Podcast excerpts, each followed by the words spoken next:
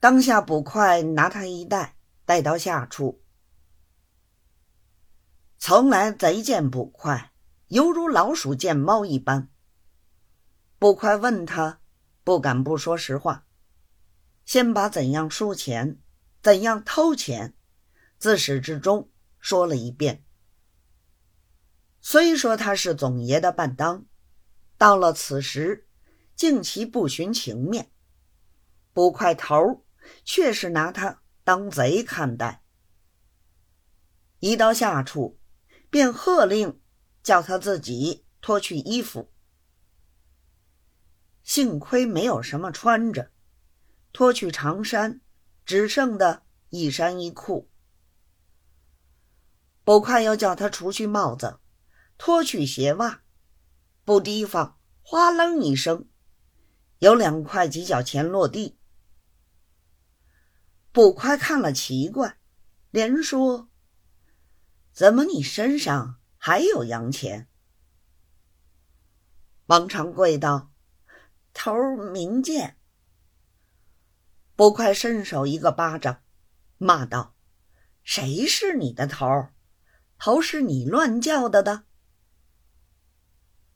王长贵立刻改口，称他老爷，方才无话。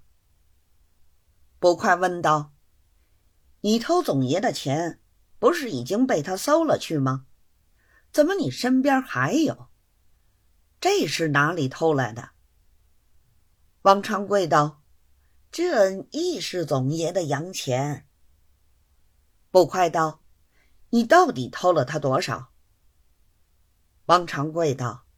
一共拿他二十块钱，还了两块二角钱的赌账，下鱼十七块八角。我告假之后，到了烟馆里数了数，把十五块包了一包，揣在腰里。这一两块八角，正想付过烟账，上街买一件棉马褂。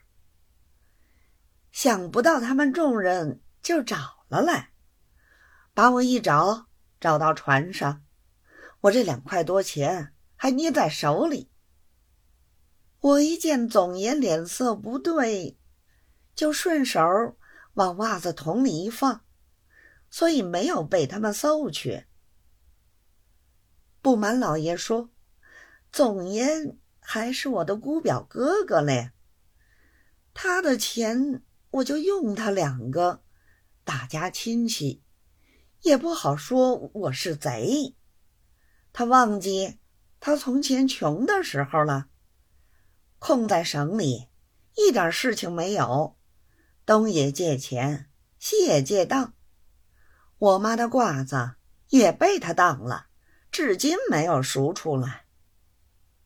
如今做了总爷，算他运气好。就这一趟差事，就弄了不少的钱。有福同享，有难同当。我用他这两文，要拿咱当贼办，真正岂有此理？